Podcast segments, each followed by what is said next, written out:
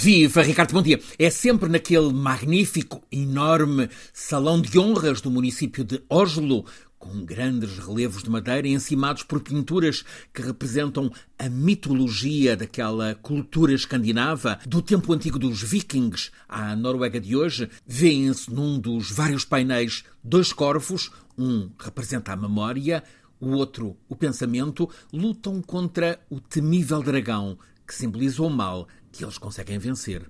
É um salão com janelas viradas para o fiorde de Oslo, onde tantos noruegueses nadam na água mesmo gelada e todos os dias remam em caiaque. Dessas janelas grandes também se avista a joia arquitetónica que é o museu totalmente dedicado a Edvard Munch. Esse edifício é um imponente volume vertical coberto por uma ondulante pele de alumínio perfurado. Lá dentro, para além de muito da criação do autor da célebre série de quadros sobre o grito, está um dos lugares preferidos dos residentes na capital norueguesa para o convívio em bem-estar diário. Tudo lugares que apetece visitar.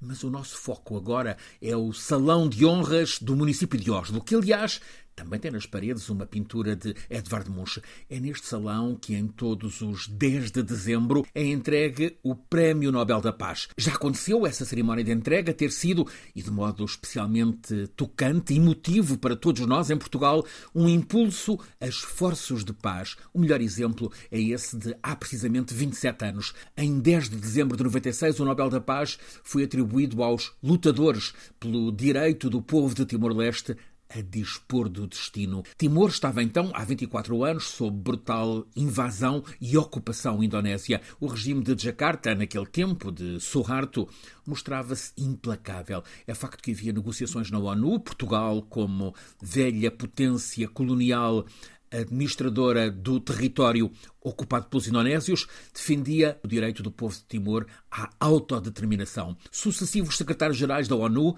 também ministros portugueses dos estrangeiros, aplicavam-se, mas nenhuma cedência do lado indonésio.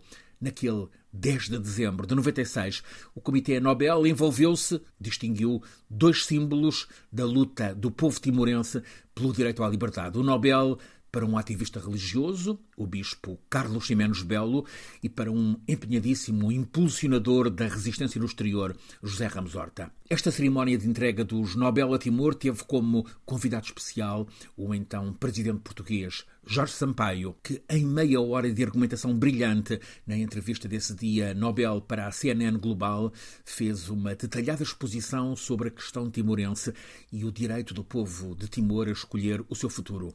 Naquele tempo, pensar em independência para Timor parecia utopia de ativistas generosos mas a realidade mostra-nos que pouco mais de dois anos depois, em fevereiro de 99, depois de mais uma de muitas rondas negociais em Nova Iorque, o ministro português Jaime Gama anunciava, aqui na Antena 1, a meio de uma madrugada, a partir da sede da ONU, que tinha acabado de assentar com o ministro indonésio Ali Alatas, também astuto negociador, a consulta ao povo de Timor sobre o futuro que queria ter. Foi um referendo no final de agosto desse 99 e os timorenses, em concorridíssima votação, disseram um enorme sim de 78% à independência que viria a ser definitivamente proclamada em 20 de maio de 2002.